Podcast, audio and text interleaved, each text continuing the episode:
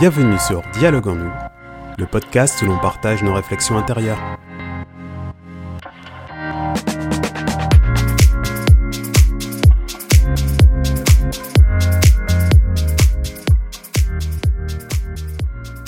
Bonjour, vous êtes avec Jérémy Magdelaine. Bienvenue dans ce podcast pour aborder le thème de l'écoute. Je vous invite aujourd'hui à découvrir cette part importante de la communication.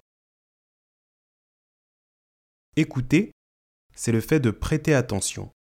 Prêter attention à ce que l'on nous dit, éventuellement ce que l'on nous montre. Dans la communication entre des individus, il y a toujours au moins un récepteur et un émetteur.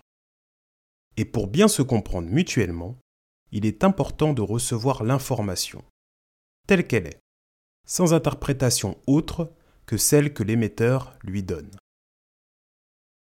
Commençons par voir quelques conséquences de l'absence d'écoute. Prenons un exemple que nous avons soit rencontré ou certainement vécu. Ma filleule, d'environ 7 ans à l'époque, passait la journée avec moi. Et avec un ami, nous avons décidé de nous voir ce même jour, car sa fille et ma filleule s'entendaient bien. C'est mon ami qui nous recevait, il habitait une maison dans un hameau. Je m'y suis garé et il y avait quelques mètres à marcher jusqu'à son portail. Le long de la route, il y avait une fosse d'environ un mètre de profondeur. Ma filleule marchait sur le rebord de cette fosse, je l'ai vue, et je lui ai dit Ne marche pas là, tu risques de tomber et de te faire mal. Elle m'a répondu Oui, parrain. Trente secondes plus tard, je l'entends s'exclamer Elle était tombée dans la fosse et elle s'était fait mal. De plus, elle avait sali ses vêtements pas vraiment de quoi être à l'aise en arrivant chez nos hôtes. Dans cet exemple, ma filleule a entendu ce que je lui avais dit, mais elle n'a pas compris quel était son intérêt à travers mon conseil. En conséquence, elle a appris et compris que mon conseil était dans son intérêt et tiré de mon expérience. Que se serait-il passé si elle m'avait écouté dès le départ? Eh bien, nous ne le saurons jamais. Prenons notre exemple. Vous êtes au travail et on vous explique verbalement, pour la première fois, comment photocopier et relier des documents en une cinquantaine d'exemplaires. Il y a beaucoup d'informations à engranger et au bout de la cinquième étape sur dix, tout se mélange dans votre esprit. Vous ne retenez plus rien. À la question Tu as compris? Vous répondez Oui.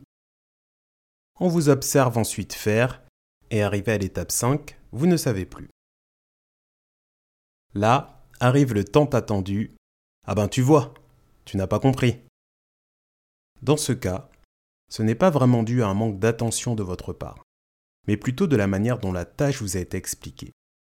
Elle ne vous convenait pas et ne vous permettait pas d'appliquer correctement ce qui était attendu de vous. Il aurait été judicieux d'interrompre éventuellement votre interlocuteur et de lui demander de vous expliquer différemment. Une démonstration accompagnée d'explications verbales aurait peut-être été plus efficace pour votre compréhension. Dans le cas d'une relation amoureuse, lors d'une dispute par exemple, chacun et chacune tient à faire valoir ses arguments et à pointer les actions ou l'inaction de l'autre.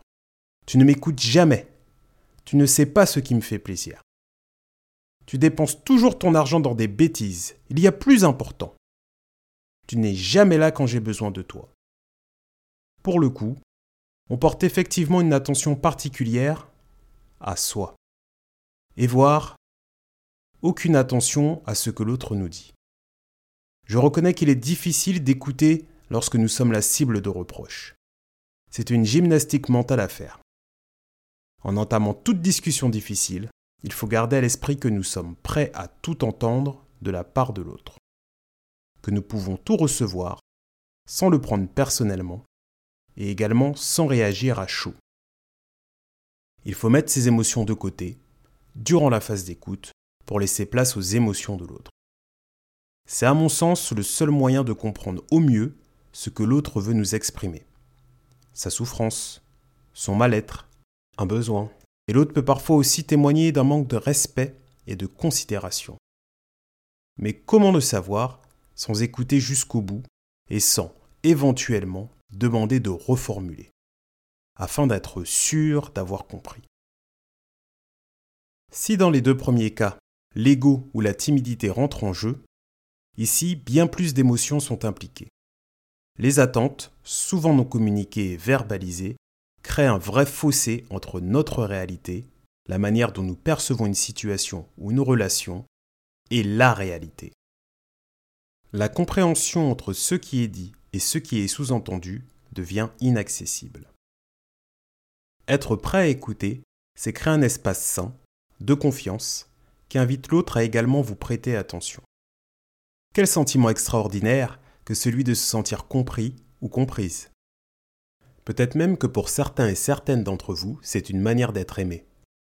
Tout cela passe par une intention claire, celle de dialoguer sainement avec l'autre, ce qui implique de s'exprimer et également d'écouter.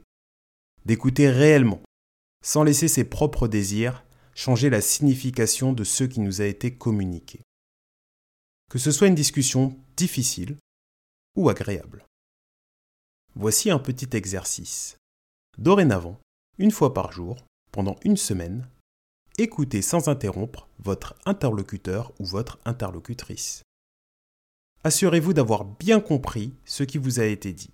N'hésitez pas à demander de reformuler. Vous vous apercevrez probablement que votre idée première était bien différente de la réalité. Merci pour votre écoute. On se retrouve la semaine prochaine pour un nouvel épisode. Belle journée à vous. C'était votre hôte Jérémy Magdelaine sur Dialogue en nous.